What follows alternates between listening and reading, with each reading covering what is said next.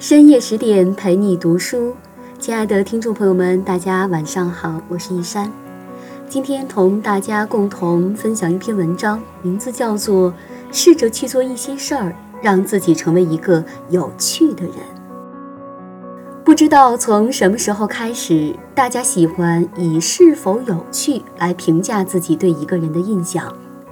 在整容风靡、美的价值观判断被颠覆之后，能恒久留存下来的，必定是你读过的书、走过的路、写在脸上的气质和刻在骨子里的趣味。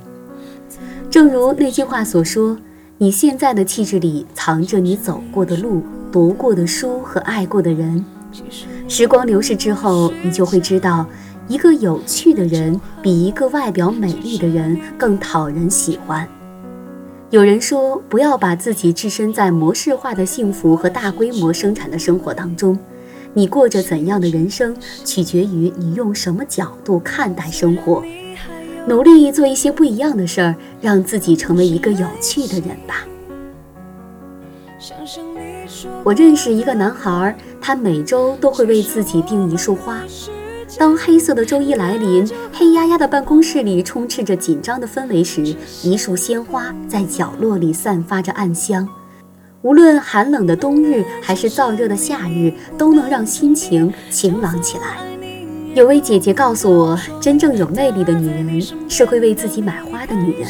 一束花带给你的不仅仅是一周的好心情和美丽的惊喜。更是在漫长的工作日里，你对他的那份呵护、关注和照顾，修剪花枝、换水、清理杂物，这个用心的过程不仅让生活充实，更让精神富足。这是个很动人的过程。默的人有多大的魅力，看黄渤就知道。林志玲曾多次说过，黄渤是她的理想型。幽默的人身上有一种天然的吸引力，幽默感让彼此相处变得很容易。用幽默化解尴尬，用幽默化解别人的恶意，是高情商的表现，更是一种宽容。肖伯纳曾经说过，幽默就像马车上的弹簧，没有它，一块小石子就会让你很颠簸。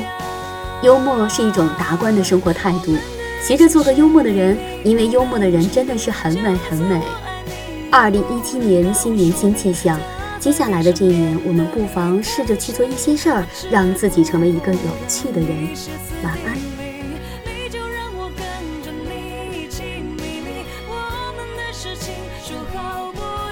Jesus.